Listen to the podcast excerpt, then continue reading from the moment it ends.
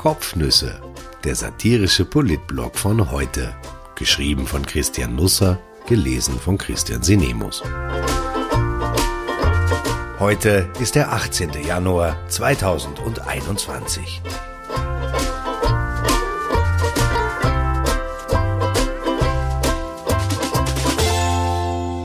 »72 Stunden. Der Corona-Schwenk des Kanzlers. Gründe und Hintergründe.« Der Tag der Entscheidung brachte ein paar entscheidende Veränderungen.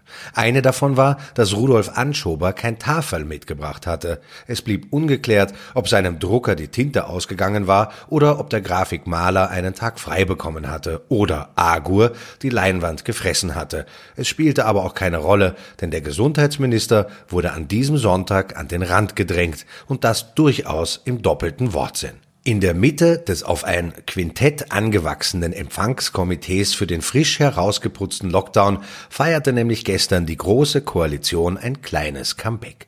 Neben Kanzler Sebastian Kurz, ÖVP, stand der Wiener Bürgermeister Michael Ludwig, SPÖ, im Kongresssaal des Kanzleramtes. Er schien nicht an Ketten herangeführt worden zu sein und schon gar nicht aus einer Wohnung geflext, denn Innenminister Karl Nehammer fehlte zum Vollzug. Ludwig dürfte vielmehr in Freiwilligkeit erschienen erschienen sein, was die Angelegenheit noch etwas brisanter machte. Die vergangenen 72 Stunden von Donnerstag bis Sonntagmittag haben Österreich politisch tatsächlich mehr verändert, als man auf den ersten Blick sieht. Vielleicht wird bald einiges von diesen Kräften, die hier freigesetzt wurden, spürbar sein. Aus Kalkül und aus politischer Notwendigkeit heraus hat die ÖVP ihren Elfenbeinturm verlassen. Sie ist einen Schritt auf die SPÖ zugegangen. Sie hat die Landeshauptleute zum Teil ihrer Inszenierung gemacht. Sie hat der Wissenschaft medialen Raum gegeben. Die Krise ist zu groß groß, um allein bewältigbar zu sein. Sebastian Kurz und sein Team haben das erkannt. Spät, aber doch. Am Donnerstag war ich knapp nach 20 Uhr in der Wiener Argentinierstraße unterwegs, als sich der Kanzler meldete. Ich nahm den Anruf entgegen, ohne sichtbar zu salutieren. Ich bin schon albern auch, aber selten in der Öffentlichkeit, zumindest nicht bewusst. Ich kam von einer Aufzeichnung der Runde der Chefredakteurinnen, die mich etwas verunsichert hatte. Weitgehend alle im Funkhaus außer mir waren der Meinung, dass die Regierung am Wochenende ein paar kleine Schritte der Öffnung verkünden würde. Die Geschäfte sollten aufsperren dürfen, die Schüler in die Klassen zurückkehren können. Ich konnte mir das nicht vorstellen. Die Zahlen, die neue Corona-Mutante, die deutschen Pläne und wir machen das genaue Gegenteil. Ich plädierte in der Runde dafür, die Wortmeldungen der nächsten ein, zwei Tage besser nicht zu ernst zu nehmen. Eine etwaige Öffnung nannte ich fahrlässig. Tatsächlich war Kurz am Donnerstag noch fest entschlossen, Österreich wieder etwas mehr Luft zu verschaffen. Er stand unter großem Druck, vor allem aus der Wirtschaft und der Touristik. Wie Rennpferde standen die Vertreter der Zünfte in den Startboxen und warteten auf das Signal zum Losgaloppieren. Der Kanzler wollte die Zügel lockern, die Menschen müssten auch wieder einmal zum Friseur gehen können. Ich wirkte im Telefonat mit ihm ungläubig, nicht allein, weil ein fehlender Haarschnitt zu meinen geringsten Nöten zählt, und fragte nach, ob man sich das wirklich erlauben könne. Kurz nannte die Lage volatil. Er hatte an diesem Tag schon viele Telefonate geführt, auch und vor allem mit Medienleuten. Das Gesagte fügte sich zu einem fast fertiggestellten Stimmungsbild. Dann kam der Freitag und alle Farben mischten sich neu. Es begann damit, dass BioNTech Pfizer sich bei der EU-Kommission meldete. Man erweitere gerade die Produktions- und Lieferkapazitäten in Europa. Das könne zu einer kurzfristigen Änderung der bereits vereinbarten Lieferpläne Ende Jänner führen. Konkret gesagt, der wichtigste Produzent für Impfstoffe teilte der EU mit, die ohnehin viel zu wenige Dosen geordert hatte, dass nun noch weniger käme. Es war schnell Feuer am Dach. Die EU-Kommission informierte informierte die Gesundheitsministerien der Mitgliedsländer. Clemens Auer, Sonderbeauftragter von Anschober, schrieb das erste seiner beiden Mails an diesem Tag an die Gesundheitsbehörden der Bundesländer und warnte sie vor. Ich melde mich später nochmals, schloss er und zeichnete mit CMA. In der EU herrschte da schon Panik. Wie sollte man der Bevölkerung erklären, was schon vorher nicht zu erklären gewesen war? Es kam noch schlimmer. BioNTech Pfizer wollte die Produktion nämlich nicht ein bisschen zurückschrauben, sondern die Liefermenge gleich um 50 Prozent kappen, beginnend mit einer ersten Reduktion bereits nächste Woche bis in den Februar hinein, wie Auer in einem zweiten Mail mitteilte. Das wiederum bedeutete, dass die Impfpläne aller Länder, die meisten, wie in Österreich ohnehin auf Luft gebaut, Makulatur gewesen wären. BioNTech Pfizer versprach zwar, die Menge der gelieferten Impfdosen bis Ende des Quartals wieder auszugleichen, aber das beruhigte die EU nur mittelmäßig. Auer sprach von einem uneinholbaren Vertrauensverlust. Nach hektischen Verhandlungen wurde ein Kompromiss geschlossen. BioNTech Pfizer stellt in der kommenden Woche tatsächlich 40 Prozent weniger Impfdosen zu, in den darauffolgenden drei Wochen 100 Prozent der zugesagten Menge. In Woche 4 wird nachgeliefert, was in Woche 1 versäumt wurde. Einen genauen Plan wollte das Unternehmen laut Auer am Wochenende nachliefern. Wenn er nicht käme, würden heute keine weiteren Dosen an die Bundesländer ausgeliefert. Dort aber wartete man sehnsüchtig auf den Stoff zum Impfen. Auer bereitete die Länder auf weitere Probleme vor. Das ist sicher die erste und nicht die letzte Lieferschwierigkeit eines Herstellers. Das Licht am Ende des Tunnels werden wir uns am Ende wohl selber anknipsen müssen. Während die EU hinter den Kulissen um den Impfstoff rang, war auch Wien am Freitag nicht untätig. Um 11.30 Uhr führte Krone-Redakteur Michael Pommer ein Interview mit Peter Hacker. Wiens Gesundheitsstadtrat trägt sein Herz gern auf der Zunge, aber diese Zunge gleicht eher einer Zündschnur. Hacker sprach gegenüber Pommer von einem Bundeskanzler und Gesundheitsminister, die einen auf hysterisch machen. Am Sonntag stand der Wiener Bürgermeister daneben dem hysterischen Kanzler und dem hysterischen Gesundheitsminister und sollte Hackers Auftritt deuten. Ludwig tat dies, indem er das Interview aus der Aktualität schob. Es sei schon vor einigen Tagen geführt worden genau genommen vor zwei. Und es wurde am Samstag um 12.59 Uhr ohne Änderungen autorisiert. 24 Stunden vor dem Schulterschluss von Wien mit dem Bund. Aber zurück zum Freitag. Um 18 Uhr versammelten sich die Landeshauptleute im Palais Niederösterreich in der Herrengasse in der Wiener City. Erstmals seit Monaten fand das Treffen der acht Herren und der einen Frau nicht per Video statt. Es galt eine gemeinsame Linie in der Lockdown-Debatte zu finden. Die Semesterferien stehen vor der Tür. Für den Tourismus eine entscheidende fünfte Jahreszeit. Um 20 Uhr stieß der Kanzler zur Runde. Er hatte fast den gesamten Tag am Handy verbracht. Von Donnerstag bis Sonntag telefonierte Kurz dreimal mit Merkel, mehrmals mit Deutschlands Gesundheitsminister Jens Spahn, dazu mit dem Schweizer Bundespräsidenten Guy Pamelin den Ministerpräsidenten der Slowakei Igor Matovic, von Tschechien Andrej Babic, den Niederlanden Mark Rutte, der Ministerpräsidentin von Dänemark Mette Frederiksen und Israels Staatschef Benjamin Netanyahu. Kurz hatte sich aber auch von Mathematiker Nicky Popper eine neue Modellrechnung erstellen lassen und die sah düster aus. Popper ging von einer Verbreitung der Britenmutante in Österreich von 1% aus. Sonntag nach der Pressekonferenz erfuhr die Regierung, gar schon in 10% der Wiener Abwasserproben findet sich die neue Corona-Variante. Im Burgenland sind es sogar 20%. Als der Kanzler also bei den Landeshauptleuten auftauchte, hatte ihn eine Reihe von Experten vor Öffnungen gewarnt. Und Kurz, der noch 24 Stunden davor entschlossen gewesen war, am Sonntag Lockerungen zu verkünden, war nun sicher, das genaue Gegenteil machen zu müssen. Er hat sich von Anfang an auf uns draufgekniet, sagt einer der Sitzungsteilnehmer. Der Kanzler legt den Landeschef die neue Datenlage offen, plädiert für eine Verlängerung und Verschärfung des Lockdowns. Als erster geht Oberösterreichs Landeshauptmann Thomas Stelzer mit. Die übrigen ÖVP-Landeschefs folgen rasch.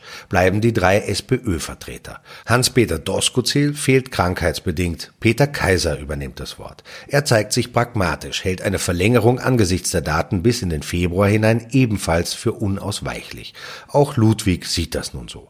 Kaiser schlägt dem Kanzler vor, die Landeschefs sollen in die Beratungen mit den Experten eingebunden sein. Kurz stimmt zu. Um 22.45 Uhr löst sich die Sitzung auf, die meisten Landeschefs fahren heim. Am Samstag um 8.30 Uhr trifft sich eine Expertenrunde im Kanzleramt. Der Mathematiker und Corona-Datenguru Erich Neuwirth ist zugeschaltet. Nach einer Stunde sind sich alle einig. Lockerungen wären lebensgefährlich. Um 9.30 Uhr treten Herwig Ostermann vom Forschungsinstitut Gesundheit Österreich, Oswald Wagner von der Med-Uni Wien und der Virologe Andreas Bergthaler von der Akademie der Wissenschaften vor die Presse.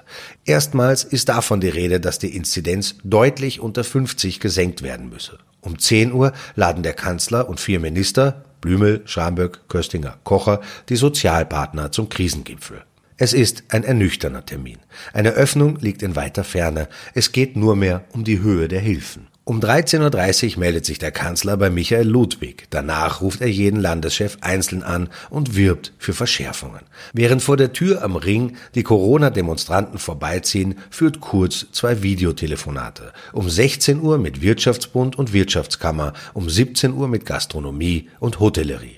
Rund 100 Vertreter sind zugeschaltet. Attila Dogudan, Do Co., Erich Falkensteiner, Karin Leb vom Hotel Hochschober, Signe Reisch, die heimliche Königin von Kitzbühel, Martin Winkler vom Verkehrsbüro, Mariam Jäger-Nefer von Yamyam, Heinz Reitbauer, Steirer Eck, aber auch Stefan Hering-Hagenbeck vom Tiergarten Schönbrunn. Für 19 Uhr ist das nächste Treffen der Landeshauptleute anberaumt. Dabei soll auch die Kommunikation der Maßnahmen besprochen werden. Gerald Fleischmann, Kanzlerbeauftragter für Medien, und Johannes Frischmann, Pressesprecher von Kurz, schlagen dem Kanzler vor, den steirischen Landeshauptmann Hermann Schützenhöfer, momentan Chef der Landeshauptleutekonferenz, zur Pressekonferenz am Sonntag beizuziehen.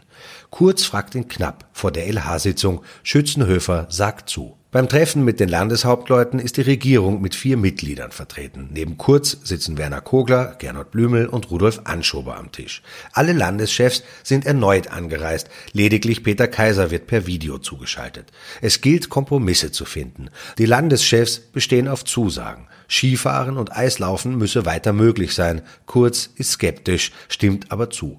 Die Landeschefs beharren auch auf einem Enddatum für den Lockdown. Der Kanzler hätte das lieber offen gelassen. Niemand könne wissen, wie sich die Zahlen entwickeln. Er gibt nach. Neben Schützenhöfer will er nun auch Michael Ludwig bei der Pressekonferenz dabei haben. Um 21.30 Uhr fragt er ihn in einer ruhigen Minute. Der Wiener Bürgermeister erbittet sich Bedenkzeit. Um 21.50 Uhr ist die Konferenz zu Ende. Die Sonderzip 2 beginnt. Um 22.30 Uhr ruft Ludwig bei Kurz an. Er mache morgen mit. Sonntag um elf beginnt die Pressekonferenz. Eigentlich sollte um diese Zeit Heinz Fassmann in der Pressestunde sitzen, sie wird abgesagt. Stattdessen wird Österreich ein neues Bild geboten. Das virologische Quartett aus Kurz, Kogler, Anschober und Nehammer, das im Vorjahr 19 Mal gemeinsam aufgetreten war, ist Geschichte. Der Innenminister hatte schon im Herbst darum gebeten, nicht mehr an Bord sein zu müssen. Vor dem Termin am Sonntag meldet sich auch Werner Kogler. Der grüne Vizekanzler würde lieber in der zweiten Runde der Pressekonferenzen dabei sein, also in jener mit den Fachministern, in der es auch um Hilfszahlungen geht. Die ÖVP stimmt zu. Die Grünen machten mit dem Wechsel von der ersten in die zweite Bundesliga einen schweren strategischen Fehler. Plötzlich steht Ludwig dort, wo früher Kogler stand. Grün ist weg, Rot ist da. Dieses Signal hat man nicht bedacht und wohl auch nicht so gewollt. Aus dem Quartett ist ein Quintett geworden. Als Fünfter sieht man Oswald Wagner, Vizedirektor der Med-Uni Wien, hinter einer der Plexiglasscheiben. Kurz bereitet das Feld auf. Er strahlt weniger Selbstsicherheit aus als sonst. Auch er habe die Krise schon satt, sagt er. Er verspricht, dass man im April oder spätestens im Mai der Normalität deutlich näher kommen werde. Es ist eine kühne Ansage, denn stellt sich das nicht so ein und auch der Sommerurlaub geht baden, dann sollte sich Kurz besser eine einsame Berghütte Abtauchen suchen. Auch ja, Normalität im April heißt wohl auch, dass die Osterferien futsch sind. Statt einem Meter werde nun zwei Meter Abstand zu halten sein, sagte der Kanzler. Im Internet wird später gewitzelt, nicht mehr der Babyelefant sei nun die Maßeinheit, sondern Bildungsminister Heinz Fassmann, zwei Meter drei groß, das entsprechende Video mit dem Elefantenkostüm könnte viral gehen. Nach Anschober ist Ludwig dran. Er redet sieben Minuten frei und schnell ist klar, der Wiener Bürgermeister ist derzeit wohl das einzige starke politische Gegengewicht, das der Kanzler in Österreich hat. Kurz und Ludwig schätzen einander bei allen politischen Differenzen und Unterschieden mehr als die Öffentlichkeit vermutet. Aber nicht ohne Grund wäre es Kurz lieber gewesen, Andreas Schieder hätte in Wien das Rennen gemacht. Nun spricht Ludwig von einem Schulterschluss und von Zusammenarbeit in schwierigen Zeiten über Parteigrenzen hinweg. Es sind tatsächlich ein paar Zäune weggeräumt worden in den letzten Tagen sagen. Zweimal hat Kurz auch bei Pamela Randy Wagner angerufen und sich mit ihr beraten. Immer öfter lobt er die Zusammenarbeit mit ihr. Um über Schützenhöfer zu berichten, reichen Platz und Zeit nicht mehr. Ich bitte alle steirischen Leser um Vergebung. Schützenhöfer redete fast doppelt so lang wie Ludwig. Erst ein Kopfnicken von Kurz stoppte ihn. Er hat Werner Kogler würdig vertreten. Das seltsame Ausholen in die Nachkriegszeit wäre dafür gar nicht nötig gewesen. Ich wünsche einen wunderbaren Wochenstart. Das Schöne am neuen Lockdown ist ja, dass er nicht gleich beginnt, sondern erst am Montag darauf. Wir haben also eine Woche Zeit, uns einzugrooven.